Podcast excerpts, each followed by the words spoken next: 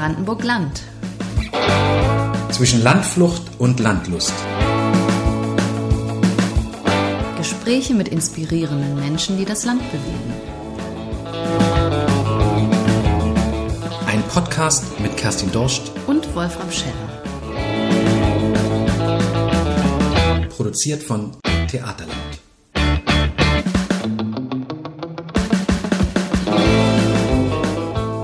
Heute in Dahnsdorf im Hohen Fläming in Potsdam-Mittelmark.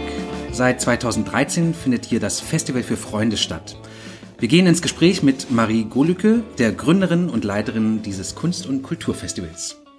Hallo Marie und herzlichen Dank, dass du dir heute die Zeit nimmst, mit uns ins Gespräch zu gehen. Hallo.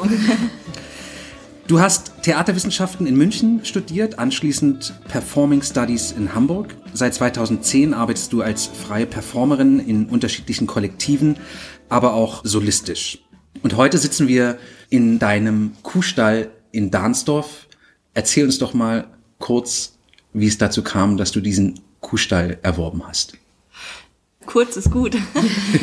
genau, also es kam tatsächlich dazu, dass ähm, ich schon mit 16, ich bin ja hier aufgewachsen in dem Dorf, und mit 16 war, habe ich mich hier immer schon auf dieses Grundstück äh, gestohlen. Da gab es hier auch noch keine, also da war hier auch niemand mehr.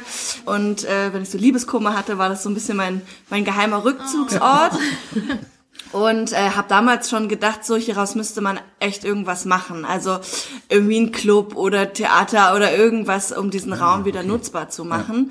Also mit 16 war es dann ein Club gewesen sozusagen, was ich mir so vorgestellt habe. Aber diesen, diesen Ort hatte ich sozusagen immer im Hintergrund gehabt, dass es den eben gibt. Und 2013 haben wir das Festival angefangen, was dann eben immer größer geworden ist. Und wir hatten auf dem Hof äh, Dahnsdorf, wo wir das Festival ursprünglich machen, äh, nur einen kleinen Raum, den man komplett abdunkeln konnte, um ihn als Theaterbühne zu nehmen. Und alle anderen konnte man nie dunkel kriegen, weil das Scheunen waren. Und da haben aber nur so 50 Leute reingepasst und die mussten sich dann schon quetschen. Und deswegen haben wir nach größeren Räumen gesucht, die man auch komplett abdunkeln kann. Und lange Jahre hat das hier einer Immobiliengesellschaft gehört, die nicht mit mir geredet hat. Und 2018 hat das dann jemand gekauft, der mit mir redet. Und dann ähm, habe ich gefragt, ob wir das mieten können für einen Monat für das Festival als Spielstätte. Und dann hat er ja gesagt. Und dann haben wir angefangen, das fürs Festival zu nutzen. Und 2019, also letztes Jahr, äh, hatte ich dann wieder gefragt, ob wir den mieten können. Und dann meinte er ja. Aber das wird wahrscheinlich das letzte Jahr sein, weil ich werde ihn verkaufen.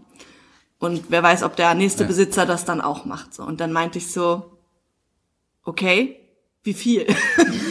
ähm, warum hast du mir nicht Bescheid gesagt, dass du den, ich will den schon lange haben. Wahrscheinlich, weil er auch nicht gedacht hätte, dass ich das Geld dafür habe. Und durch glückliche Fügung haben wir das dann doch, also ich habe es auch nicht alleine gekauft, ähm, haben wir es zu zweit gekauft, zwei Leute aus dem Verein. Und seit ja, Anfang 2020 wurde das Grundbuch umgeschrieben und wir sind jetzt Besitzer von diesem wunderschönen Ort. Also erzähl doch da noch mal drüber. Du hast gesagt, du warst 16, als du hier dich immer versteckt hast und ähm, über dein gebrochenes Herz dich ausgeholt hast. Äh, wann war das? Und, und äh, erzähl mal, du bist hier aufgewachsen, zur Schule gegangen und wann, dann bist du aber irgendwann weg. Du bist ja quasi eigentlich, läufst unter dem Label Rückkehrerin. Ja, genau. Also ich bin jetzt 31 und äh, bis ich 20 war, habe ich bin ich hier habe ich hier gewohnt, habe hier mein Abitur gemacht ähm, und quasi mit dem Studium in München dann bin ich halt mit 20 weggezogen. Ähm, habe dann drei Jahre in München gewohnt äh, und dann meinen Bachelor gemacht, dann zwei Jahre in Hamburg meinen Master gemacht und bin dann nach Berlin gegangen 2014 um dort eben in der Kultur als ja, Produktionsleitung beziehungsweise auch als Künstlerin vor allen Dingen äh, Geld zu verdienen beziehungsweise meine Projekte machen zu können. Und habe aber schon 2013, also ein Jahr vorher, als ich noch in Hamburg studiert habe, angefangen, dieses Festival in Brandenburg zu machen. Und deswegen war das schon, ist es schon seit 2013 eigentlich immer so einmal im Jahr bin ich quasi zurückgekommen. Und jetzt mit dem Stall ist es natürlich, also wird es auf jeden Fall mehr. Ich habe auch, bin auch mittlerweile wieder so, dass ich auch Lust habe, wieder hier zu wohnen. So, ich bin noch nicht ganz bereit, meine Berliner Wohnung aufzugeben. Aber ähm, ich finde gerade beides zu haben ziemlich schön. Und aber wie, wie kommt man jetzt, wenn man hier 20 Jahre, die ersten 20 Jahre auf so einem Dorf verbringt, wie kommt man dann auf die Idee, was hast du studiert in München? Theaterwissenschaft. The Theaterwissenschaften zu studieren? Also es ist ja schon so, dass ich ähm, aus einer Familie komme, also mein Papa ist Berliner. Das heißt, ich hatte schon immer einen Bezug nach Berlin und zur Großstadt, weil meine Großeltern auch da wohnen und so. Und mein Papa ist selber hierher gekommen mit 20 auch, weil er eben nicht mehr in der Großstadt wohnen wollte. Aber, und meine Mama kommt von hier. Also ich bin so halb halb tatsächlich. Ah. Und ähm, deswegen hatte ich schon immer einen Bezug zur Großstadt und aber und auch, dass mein Papa ähm, auch immer schon sehr interessiert an Kultur war und soweit es ging, uns auch immer sozusagen, also wir waren auch mal im Friedrichstadtpalast gewesen äh, oder irgendwo anders in Theatern, bei Konzerten. Mein Papa mag klassische Musik total gerne. Also so einmal im Jahr sind wir meistens immer zu irgendeinem Sinfonieorchester oder so gegangen. Und ich habe in der Schule, also in der, im Gymnasium angefangen, Theater zu spielen. Da gab es eine Theatergruppe. Ähm, und dann habe ich irgendwie nie wieder aufgehört damit. Sind denn damals viele jetzt so deiner Schulkolleginnen, also oder Mitabiturienten sind weggegangen hier? Oder warst du eine? Also es sind viele weggegangen für die Ausbildung, aber viele sind eben auch gleich danach wiedergekommen. Okay. Wie sieht dann deine Vision aus für jetzt für dieses Gelände hier? Also der- der Punkt, wo man sagt, jetzt ist alles fertig. Wie sieht das dann aus für dich? Das sieht so aus, als dass es hier so eine Art Kulturzentrum ist. Ich finde Kulturzentrum ein komisches Wort, aber das können sich die meisten Menschen am besten vorstellen. Also das in dem einen, hier in dem einen Stall, wo wir jetzt sitzen, ist ein Theater drinne für Veranstaltungen, aber auch zum Proben. In der anderen Halle wird, kommt eine Galerie rein für Ausstellungen oder Installationen und so weiter. In dem Mittelbau meine Wohnung beziehungsweise irgendwann also auch Gemeinschaftsräume vielleicht. Unten drunter ähm, sozusagen gibt's auch noch, ähm, da steht so ein alter Kessel noch drinne und da gibt's eine eigene Tür und so ein Riesenfenster. Da würde ich gern irgendwann eine Art Café reinmachen. Und das ist zum Beispiel dann hier sonntags gibt's immer Kindertheater auf einer Open-Air-Bühne, äh, Freiluftkino. Also dass es quasi ein Treffpunkt ist mit verschiedenen kulturellen Veranstaltungen, äh, ähnlich wie beim Festival für Freunde mit einem Mix aus regionalen Künstlern und Künstlern von woanders her. Und auch, dass äh, die Zuschauer, die hier kommen oder die Besucher, dass die auch aus der Region kommen, aber auch von woanders her. Deswegen würde ich hier irgendwann gerne noch Übernachtungsmöglichkeiten schaffen. Und das dritte wäre halt quasi, dass es auch ein Produktionszentrum wird. Also, dass Leute hier auch proben können. Es gibt ja hier in der Umgebung auch viele Theatergruppen, die zum Beispiel keinen eigenen Ort haben, wo sie proben können. Und dann könnte ich das hier sozusagen zur Verfügung stellen. Und aber auch als Film- und Fotolocation. Also quasi wie beim Festival für Freunde, dieser Mix aus allen Genres, Ja. der hier sein soll, nur ganzjährig und nicht auf eine Veranstaltung begrenzt. Also hast du so einen, keine Ahnung, eine Art Fünf-Jahres-, Zehn-Jahres-Plan, wo du sagst, dann und dann muss dieser Stall so und so aussehen und die und die Bedingungen haben, damit es sozusagen als Theater funktioniert? Also, jein. Ich erzähle einfach immer jedem Menschen von meinen Projekten, also wirklich jedem. ähm, und äh, das oder wenn ich irgendwas brauche, zum Beispiel ich brauche Fenster, weil da sind keine Fenster mehr drinne. Schwupps, äh, ein paar Monate später gibt's von einem Nachbarn hier, der hat Fenster, die er nicht mehr braucht, und der hat die mir geschenkt und die passen eins zu eins da rein. Mhm. Und so komme ich so Schritt für Schritt weiter, habe natürlich so ein Ende sozusagen, also dass das irgendwie hier einfach mal ein Betrieb werden soll. Äh, wir haben ja auch eine Firma dafür gegründet, um eben dann äh, mit Mieteinnahmen quasi äh, hier zu arbeiten. Aber ich sagte Jein, weil ich muss jetzt einen Dreijahresplan machen, weil ich gerade einen Businessplan schreibe, um einen Gründerkredit zu kriegen. Wenn du sagst, ihr habt sozusagen extra eine Firma gegründet und jetzt gibt es, arbeitest du an einem Businessplan, also du, du gehst ja in quasi in eine Art Unternehmerschaft. Das ist ja nicht mehr nur, in Anführungszeichen, nur freies Theater als eingetragener Verein und äh, wir sind gemeinnützig und kriegen ein bisschen Förderung dafür, sondern das ist ja schon, da muss man ja anders rangehen dann. Genau.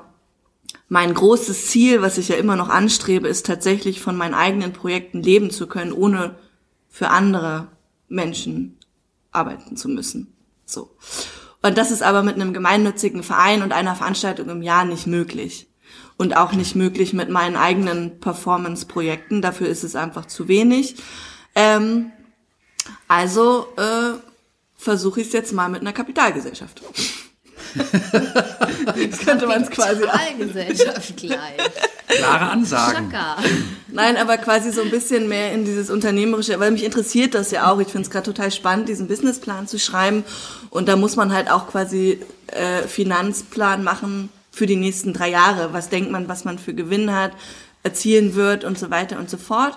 Ich tue mich aber auch total schwer zu wissen, ja, was, was weiß ich, was es in drei Jahren abwirft, so, ne? Und das muss ich jetzt halt so schätzen. Aber es ist einfach ein anderes Konstrukt. Aber also ich persönlich finde es total spannend. Was du so erzählt hast, dass ihr ähm, die Nachbarn plötzlich Fenster schenken und so, ähm, hast du es leichter dann doch, als wenn, also weil du sozusagen ja, die kennen dich alle und du kommst jetzt zurück, bist zurückgekehrt, als wenn jetzt hier irgendeiner aus Frankfurt, Main, München oder auch Berlin sich ansiedeln würde? Ja, glaube ich schon. Also auf jeden Fall. Also ich habe es ähm, einfacher, weil ich schon auf ein Netzwerk, also tatsächlich ein familiäres Netzwerk zurückgreifen kann, die hier wohnen und teilweise auch in äh, Betrieben arbeiten, äh, die ich brauche, um diesen Stall hier ähm, ja. hochzuziehen. Also meine Tante arbeitet zum Beispiel bei der örtlichen Stromversorgung. Praktisch. Sehr praktisch. Mein Papa war jahrelang Feuerwehrchef, kennt sich also mit so Brandsachen total gut aus. Und da gibt's halt so ganz viele, äh, die mir eben helfen, aufgrund ihrer Expertise und aufgrund ihrer Beziehung, die sie haben, die aber nicht, also nicht alle mit mir verwandt, aber eben viele, die ich sozusagen auch kenne. Und ich glaube schon, dass das auf jeden Fall viel, viel einfacher ist. Und die Akzeptanz ist natürlich auch größer. Und ähm, klar sind auch viele Leute skeptisch und verstehen das vielleicht nicht, beziehungsweise trauen sich nicht, auch mich zu fragen, was ich denn hier eigentlich mache. So, also deswegen dieses Verstohlene beim Tor vorbeigehen. Aber ich habe auf jeden Fall schon mal eine Handvoll Leuten, die da sind und mir helfen, also meine Familie und Freunde mhm. eben ähm, und muss nicht komplett von null anfangen. Ja. Und auch durch das Festival, was es eben schon seit acht Jahren gibt, gibt es einfach schon so viele Fans auch, die wir auch hier im Dorf haben oder auch in der Umgebung, die auch helfen würden oder die auch schon gesagt haben, dass sie helfen, weil sie einfach das Projekt so toll finden. Ja. Und durch diesen Vorlauf ist es auf jeden Fall ähm, einfacher. Nichtsdestotrotz habe ich natürlich auch mit Vorurteilen zu tun so. Aber ich glaube, ich kann sie schneller abbauen. Mhm. Dansdorf ist ein sehr offenes Dorf und es ist sehr offen für Neuerungen. Es gibt ja auch Dörfer, die wollen das nicht so. Mhm. Aber Dansdorf ist ganz anders und die Gemeindevertretung hier ist auch sehr jung und auch der Amtsdirektor, ähm, der findet das Projekt total großartig und äh, findet auch die Vision total großartig. Und ähm, wir hatten letztens Gespräch und da kam halt auch so ein bisschen raus, so dass sie eigentlich dann nur darauf gewartet haben, dass für diesen Ort einfach überhaupt jemand kommt mit einer Vision, die er dann auch umsetzt. Weil hier gab es schon voll viele, die aber eher so privatwirtschaftlich was machen wollten und das hat nie funktioniert. Auch weil es, weil das Bauamt sich ein bisschen dagegen gestellt hat, aber auch weil es nicht gemeinwohlorientiert war, glaube ich. Mhm. Und jetzt ist das halt sozusagen für die Gemeinde ja auch und jetzt ziehen die halt mit und freuen sich irgendwie, glaube ich, auch darauf. Viele wissen noch nicht so genau, was sie erwartet so und sind ein bisschen skeptisch, was aber total natürlich ist, finde ich. Und das ist so eine Mischung. Also beim Festival gibt's ungefähr die Hälfte vom Dorf kommt und die andere Hälfte nicht. Weil sie keine Lust hat, weil sie sich nicht dafür interessiert, weil sie sich nicht traut. Und die andere Hälfte kommt aber und so. Über die Jahre sind es immer mehr geworden. Also alle, die einmal kommen, sozusagen, kommen eigentlich immer wieder. Äh, kannst du das quasi nachverfolgen, was, also wenn sie kommen und dann wiederkommen, weswegen sie dann wiederkommen? Also ein ganz großer Punkt ist unser Kindertheater. Und zwar auch gutes Kindertheater, wie ich persönlich finde, äh, wofür man sonst nach Potsdam fahren müsste, zum Beispiel. Oder eben weiter weg, ja. auf jeden Fall. Weil es hier in der Umgebung, so 20 Kilometer, gibt's einfach nichts. Ja. Und äh, wir haben ja auch eine Umfrage gemacht und die meisten hier auch aus dem Dorf kommen, damit ihre Kinder Kultur bekommen können sozusagen ihre Kinder sind ihre Motivation zu kommen, weil sie wollen, dass sie Bildung bekommen, was total schön ist. Ja. Und hier wohnen auch ganz viele junge Familien in dem Dorf, also so zwischen 30 und 40. Ja. Und äh, das ist sozusagen ein Antrieb. Und ein anderer ist tatsächlich ähm, unsere Party, die wir samstags immer machen. Wir haben ja immer eine kleine Techno-Party. Ähm, und da kommen auch ganz viele aus dem Dorf hin, weil es hier einfach keine guten Partys mehr gibt. und aber auch, weil eben das für viele junge Eltern die hier wohnen, so quasi so, so die parken dann ihre Kinder bei ihren Großeltern für den einen Abend, um dann halt wirklich auch mal einen Abend mal wieder raus zu können und die müssen aber eben nicht, wenn sie hier wohnen, irgendwie mit Auto irgendwo hinfahren, sondern kommen einfach zu der, zum Festival, haben da irgendwie einen schönen Abend und gehen wieder nach Hause. Und das ist für die natürlich viel schöner, als wenn sie dafür nach Potsdam oder so fahren müssten. Ja. Aber die zwei Sachen sind das, glaube ich, vor allen Dingen im Dorf und Neugier natürlich auch so, ne? Und und natürlich auch, weil wir immer mehr regionale Künstler auch haben. Ähm, also unsere bestbesuchtesten Veranstaltungen waren immer die aus der Brandenburg-Reihe gewesen. Ah, okay. So, also wenn das Kanaltheater hier auftritt aus Eberswalde zum Beispiel, ne? Oder dieses Jahr hatten wir auch so eine Metal-Band aus Trombrizen, das ist ein paar Dörfer Ja. weiter hier. Die haben ihre ganzen Fans mitgebracht. so. Ah, okay. Die sind dann auch, die bleiben dann auch meistens nur für den einen Eck. Und das funktioniert total gut. Aber das heißt, also dann würde ich noch mal gerne zu deinem eigenen künstlerischen Anspruch zurückkommen. Ähm, du hast ja auch teilweise recht radikale politische Themen. Kannst du vielleicht gleich auch noch mal ein bisschen ausführen. Aber bist du dann als Festivalmacherin oder hier als in der Rolle als Kulturmanagerin ähm, da ver- vernachlässigst du da deine eigenen Ansprüche oder weil du so denkst, ähm, das kann ich dem Ort hier nicht zumuten? Nee, gar nicht, weil ähm, wir haben ja nicht nur so ein Programm. Also wir haben ja auch, was ihr eben auch gesehen habt, Soja the Cow, wo es ja eben um Tierrechte geht, ähm, mit einem mit einem queeren äh, Schauspieler, der da auf der Bühne stand. Ich selber zeige auch jedes Jahr meine eigenen Stücke auf meinem eigenen Festival. Das ist mir auch total wichtig. Ich glaube, ich könnte das nicht nicht machen. so, da komme ich mir total komisch vor irgendwie. Und nee, habe ich nicht. Ähm, also wir laden ja trotzdem auch noch Menschen mit körperlicher Beeinträchtigung ein, die Performer sind, was hier auf dem Dorf eben auch eine Seltenheit ist, weil die, diese Menschen hier einfach nicht existieren können, weil es diese Infrastruktur für sie hier nicht gibt. Wir hatten schon Stücke mit Flüchtlingen gehabt, äh, die über ihre Geschichte gesprochen haben. Äh, Wir haben Trash-Theater, also so ganz abstraktes Zeug, wo die Leute hier vielleicht sagen, irgendwie, verstehe ich, was soll denn das? Oder nicht nur die Leute von hier, auch Leute aus Berlin sagen würden, so, was ist das denn? Was ich allerdings gelernt habe in den letzten Jahren ist, dass ich, also dass wir am Anfang haben wir tatsächlich beim Festival nur diese Themen gehabt.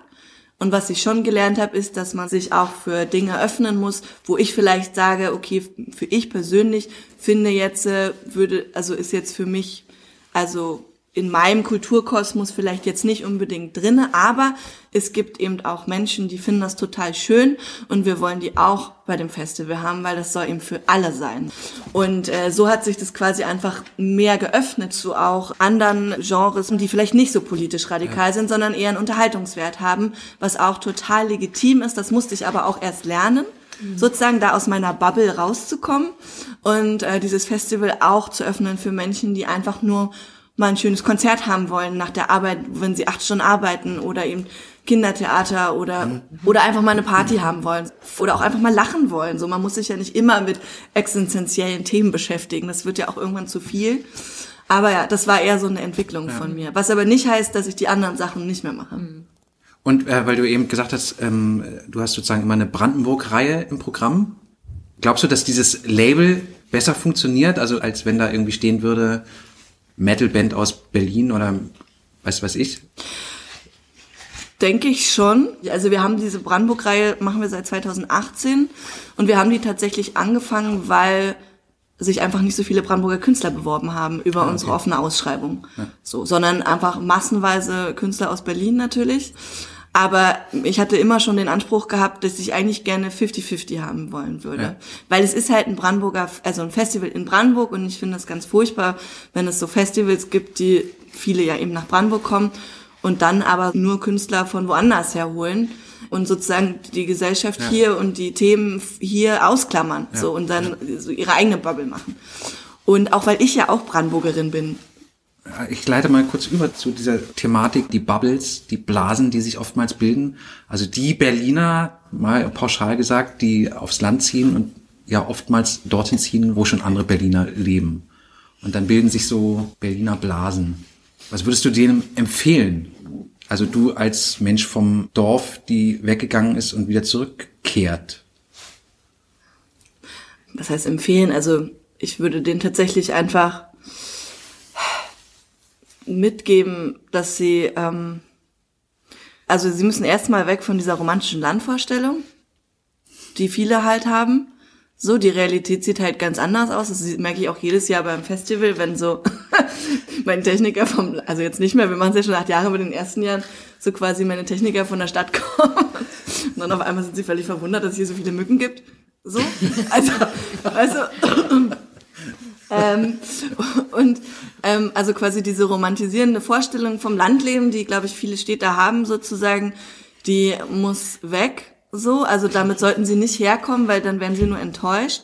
Und was aber viel wichtiger ist und was ich auch immer wieder beobachte und ich ganz furchtbar finde, ist, dass ähm, ich glaube, es ist gut, wenn sie herkommen, aber sie müssen sich auch mit der Bevölkerung hier beschäftigen wollen und sie müssen sich auch mit den Themen auseinandersetzen wollen, die es hier gibt, die vielleicht andere sind. Zum sozusagen. Beispiel?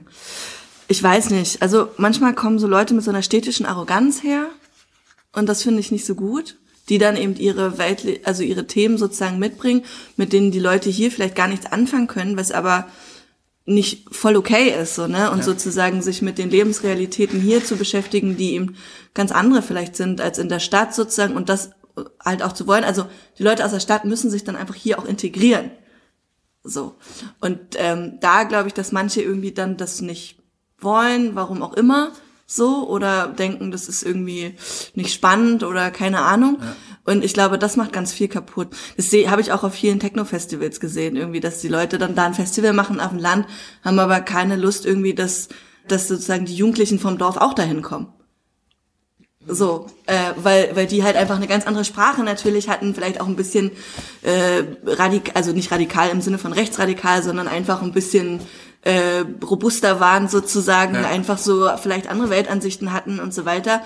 Und die propagieren dann irgendwie, dass alle Menschen gleich sind auf diesem Festival und Freiheit und Liebe und Peace und so, ne? Und dann dürfen die halt von da aber nicht kommen, weil die diesem Weltbild nicht entsprechen. Und das war dann so, das finde ich ganz furchtbar. Und ich glaube, da gibt's halt so im Kleinen ganz viel, was so passiert, immer wieder, wenn Leute sozusagen aus der Stadt dann in ländliche Gegenden kommen. Und das ist, glaube ich, ganz falsch. Aber wie schafft man das, dieses Miteinander reden, miteinander kommunizieren äh, hinzubekommen? Nimm zum Beispiel jetzt nochmal dein Festival, da kommen sicherlich viele auch aus Berlin, die irgendwie sagen, ach, schönes Festival auf dem Land, da fahren wir mal hin, da können wir zelten, vier Tage schön sein und so. Gehen die eine Verbindung ein mit Menschen, die jetzt aus dem Ort kommen oder aus der Region kommen? Oder schotten die sich dann vielleicht auch eher ab? Oder sagen die Berliner KünstlerInnen, die hier auftreten, "Hm, da kommt ja keiner zu mir, warum nicht? Ich verstehe ich nicht, ist ja blöd oder so? Das ist eine gute Frage. Ich habe mich auch immer schon gefragt. Also ich glaube, wir schaffen das. So. Ich weiß nicht genau wie, muss ich ganz ehrlich sagen. Ähm, aber ich glaube, also das Paradebeispiel, was ich immer total gerne erzähle, was glaube ich sinnbildlich eben dafür steht, dass wir das hinkriegen, dass sich eben Stadt und Land unterhalten und auch auf Augenhöhe unterhalten. Das ist glaube ich ganz wichtig. Ist äh, also es gibt so es gab so einen Physiker aus Berlin, also wirklich so Klischee-Wissenschaftler, so ein bisschen nerdig ist immer so ein komisches Wort, aber halt so ein bisschen, ne, also in seiner eigenen Wissenschaftsbubble aus Berlin und so weiter. Und dann eine hier aus dem Dorf, Mutter von einem fünfjährigen Sohn, hat jetzt nicht so gute Erfahrungen mit Männern gehabt und die haben sich bei mir an der Bar getroffen und dann sagte der so, ey Mensch, äh, ich möchte dir jetzt mal ein Bier ausgeben. Ne? Der war auch ein bisschen schüchtern gewesen so und sie ist halt so voll so Brandenburger direkte so, was? Das ist ja geil. Also das finde ich ja jetzt ganz, weißt du, wie lange mir schon ein Mann kein Bier mehr ausgegeben hat? Also finde ich ja richtig gut, ne?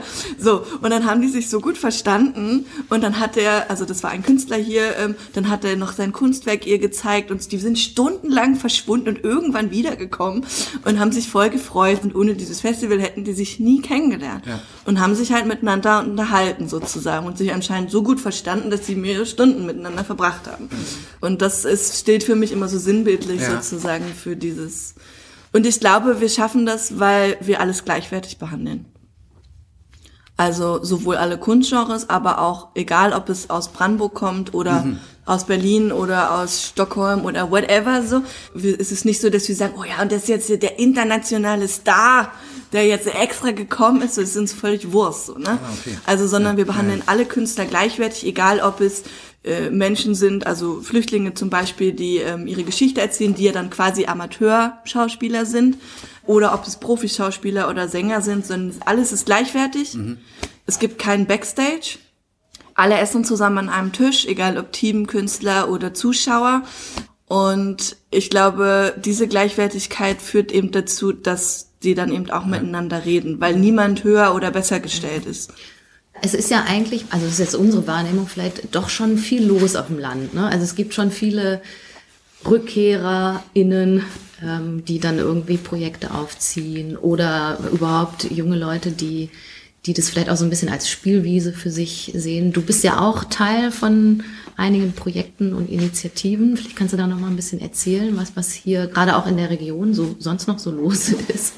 Also hier äh, äh, im Fleming äh, oder im Hohen Fleming passiert auf jeden Fall total viel. Also in den letzten zwei, drei, vier Jahren, glaube ich. Also als ich so mit vor zehn Jahren hier weggegangen bin, da war quasi nichts da. Also nichts, was mich interessiert hätte tatsächlich. Ne? Also und jetzt in den letzten drei, vier Jahren ist hier aber ganz viel passiert und sind auch eben wieder viele zurückgekommen. Und ich habe jetzt im Sommer bei der Kreativsause auch mitgearbeitet, so ein Workshop-Festival im Coconut. Wir haben ja hier auch diesen Smart Village Preis da gewonnen. Also hier passiert auch gerade ganz viel, so was so Digitalisierung angeht, was natürlich für junge Leute auch sehr gut ist. So in der nächsten Stadt ist ein Familienzentrum jetzt entstanden, aber zum Beispiel ein Kulturzentrum, wie ich das jetzt hier machen will, das gibt's zum Beispiel noch nicht. ähm, ja, also der Hohe Fleming ist auf jeden Fall, und ich glaube auch wegen seiner Nähe zu Berlin und Potsdam, offener als vielleicht andere ländliche Gegenden weil einfach hier auch schon immer ganz viele Leute aus Berlin und Potsdam so als Tagestouristen hergekommen sind, mhm. also schon immer, weil es einfach so nah dran ist. Mhm. Der Bahnverkehr ist super gut angebunden, direkt, also wir sind jetzt auch direkt an der Autobahn und so, ne? Und das alles führt dazu, dass eben, und dann mit der ganzen Landlust sozusagen, dass diese Region sehr profitiert hat davon. Mhm. Und hier auch tatsächlich sehr viele Fördergelder hinfließen, weil es eben so viele Leute gibt, die Initiativen starten, die Projekte starten, aber auch nicht nur junge Leute. Es gibt auch ganz viele ältere Menschen, die auch schon immer hier gewohnt haben, die sich schon immer engagieren, sozusagen, mhm. was man vielleicht vorher nicht so gesehen hat und die man jetzt sieht, weil sie Fördergelder kriegen, weil es eben junge Menschen gibt, die das pushen, so, also. Hast du da ein Beispiel? Oder? Ja, so zum Beispiel Dörfernetzwerk, also es gibt so ein Dörfernetzwerk, ich glaube, da gibt es auch einen Verein und in Wiesenburg, die organisieren diese Mitmachkonferenz wo wir dieses Jahr auch diesen Fleming-Initiativpreis gewonnen haben. Mhm. Kannst du nochmal sagen, was das ist? Das ist quasi so eine Fleming-Konferenz, wo man hingehen kann, als nicht nur als Kulturakteur, sondern generell als Mensch aus dem Fleming. Und dann äh, gibt es so eine große Runde, wo äh, man einfach äh, alle aufschreiben können, welche Themen sie gerne behandeln wollen. Und dann gibt's halt verschiedene Diskussionsrunden ähm, und es gibt keine Experten, die eingeladen werden, sondern die Experten entstehen aus den Leuten, die halt kommen mhm. und die können Themen vorschlagen, über die sie gerne reden wollen. Und dann gibt's verschiedene Runden und dann kann man halt sagen, wenn man jetzt kein Thema vorgeschlagen hat, ich möchte da hingehen und dann sozusagen diskutieren. Ähm, und da sind halt so entstehen halt so Initiativen drauf, die aus der Bevölkerung rauskommen, ohne dass es irgendjemand von außen gibt, der die so pusht sozusagen. Mhm. Und das wird von Leuten ähm, ins Leben gerufen, die einfach schon seit 20 Jahren hier auch wohnen und auch schon über 50 sind tatsächlich und trotzdem aber sehr viel Engagement zeigen. Ich glaube halt, dass es jetzt, also jetzt kriegt es einfach eine andere Sichtbarkeit, mhm. dadurch, dass immer mehr Leute herkommen und so. Und die sind aber schon ganz lange aktiv, aber es gab irgendwie, diese Sichtbarkeit war halt irgendwie nicht mhm. da. Ähm, du bist ja auch eine Vertreterin der sogenannten dritten Generation Ost gibt ja dieses Revival gerade im Zuge von 30 Jahre Wiedervereinigung, 30 Jahre Mauerfall letztes Jahr, dass sozusagen nochmal so neu über Ostidentität gesprochen und geschrieben wird. Ist das für dich ein Thema oder ist das, spielt das gar keine Rolle mehr?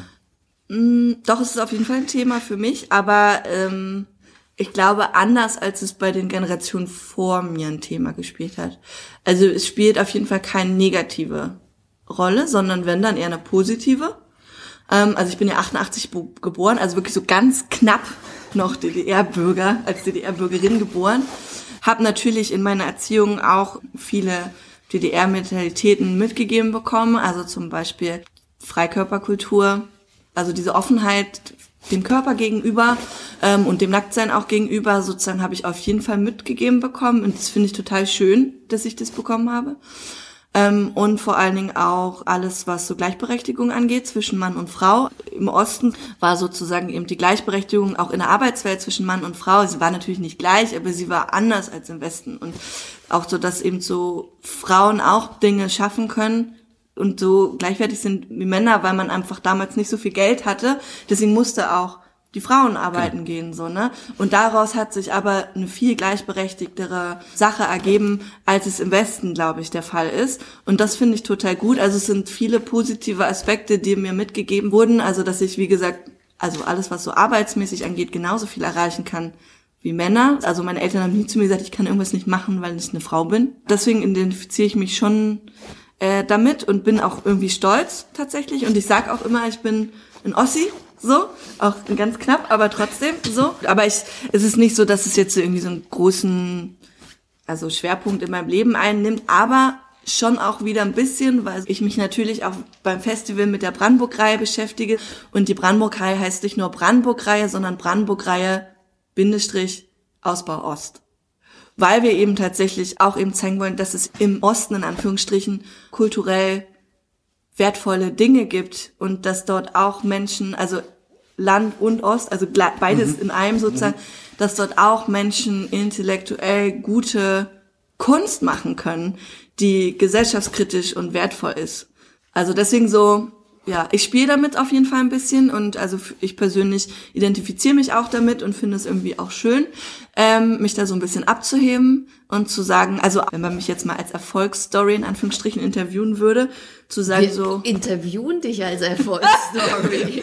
Wir betonen es an der Stelle gern nochmal, dass es, äh, dass es äh, sich sehr nach einer Erfolgsstory anhört. Also dass sozusagen auch vielen Menschen im Osten, und da habe ich letztens auch einen Artikel gelesen, eben nicht beigebracht wurde, dass sie auch selber was auf die Beine stellen können. Also dass sie auch selber quasi auch finanziell erfolgreich sein können. Aber ähm, das, das, ist interessant, weil es gibt ja auch das andere Klischee oder ähm, die andere Vorstellung, dass aufgrund der Mangelwirtschaft oder der Erfahrung in der Mangelwirtschaft es ein großes Improvisationstalent gibt, zum Beispiel, was äh, die Wessis, also wenn wir noch so in diesen Kategorien bleiben wollen, eben gar nicht hatten, weil da, da gab es immer alles und ähm auf jeden Fall, also das auf jeden Fall. Trotzdem hat, glaube ich, ist es nicht so, dass diese Improvisation, also wenn du dir jetzt mal die Startup-Szene anguckst, kommen ganz wenige Leute, die wirklich so Startups gründen, die auch durchhalten, aus dem Osten. Mhm. Glaube ich. Also was man eben braucht, zum Beispiel, um eine Firma zu gründen, um damit auch erfolgreich sein. Und erfolgreich meine ich jetzt nicht im Sinne von reich, sondern einfach um davon leben zu können. Mhm um vielleicht Menschen einzustellen und so weiter. Das wurde den Leuten, die im Westen aufgewachsen sind und also die haben das ihren Kindern viel mehr weitergegeben, weil es selber viel mehr Unternehmer da gab. Und das gab's halt so nicht im Osten, weil diese Struktur, also diese, äh, wie sagt man, Staatsstruktur einfach gar nicht so angelegt war, dass Leute eigene Unternehmen gründen. So. Aber siehst du diese Differenz, die du gerade beschreibst, in deiner Generation auch noch? Ich glaube, mh, es verschwimmt auf jeden Fall, mhm. also ist auf jeden Fall total verschwommen. Aber also ich kann jetzt nur von mir ausgehen, dass ich auch ganz lange sozusagen Angst vor Erfolg hab. Also sozusagen mhm. so wie, oh, was ist, wenn ich jetzt zu groß werde, ob ich das dann alles hinkriege, weißt du, mhm. das dann alles so managen kann. Also ich überwinde das immer wieder und mache dann einfach weiter, weil ich nicht, weil ich nichts anderes äh, kann, weil ich nichts, weil mich nichts anderes glücklich macht und ich mein oberstes Ziel ist, dass ich glücklich bin, so wie gesagt, das habe ich mal gelesen, dass einfach das im Osten noch ein bisschen oder im ehemaligen Osten noch ein bisschen ausgeprägter ist, so diese Angst davor, was passiert, wenn man tatsächlich erfolgreich ist. Und ich glaube, wenn du aus einer Unternehmerfamilie kommst, hast du es auch viel einfacher, ein Unternehmen zu gründen oder und deine Vision und deine Träume zu verwirklichen, wenn du darin geschult worden bist, ähm, als wenn du irgendwie Eltern hast, die halt immer nur Arbeitnehmer zum Beispiel waren und das nie gemacht haben, dann musst du dir das alles selber aneignen und hast quasi keine Vorbilder in dem Sinne, wo du das hättest lernen können. So, und ich glaube, wir holen ganz gut auf, mhm. aber die haben halt ein bisschen so einen Zeitvorsprung. Ja. mhm. Was ist denn deine Vision für Brandenburg? Brandenburg in 30 Jahren? Du bist ja noch jung, du kannst das. Da bin ich 60, ne? ähm, Ich glaube, es wäre schön, wenn ähm, viele Dörfer wieder bevölkert werden von jungen Menschen, aber sie trotzdem Dörfer bleiben. Also nicht quasi alles eine Riesenstadt wird sozusagen. Ähm, ich glaube, das wäre nicht so gut. Wenn die Dörfer nicht aussterben, sondern die jungen Leute wieder reingehen, aber trotzdem irgendwie das Landleben zu schätzen wissen und nicht versuchen, das zum neuen Berlin zu machen zum Beispiel. Ne? Ich glaube, das wäre total schön und auch diese Tradition sozusagen so ein bisschen ähm, weitertragen, aber trotzdem diese modernen Sachen mit reinbringen. Also diese Mischung und so alte Orte wieder aufleben lassen, aber trotzdem die Leute, die schon immer da waren, nicht vergessen. Also Das fände ich total schön. Das war ein äh, sehr schönes, inspirierendes Gespräch und ich hoffe, ähm, dass das für dich hier voll durch die Decke geht. Geht's ja jetzt schon seit Jahren, aber ich glaube, das kann eine große Erfolgsgeschichte werden. Eine noch größere. vielen, vielen Dank für dieses schöne Gespräch. Danke Dank. euch. nee, was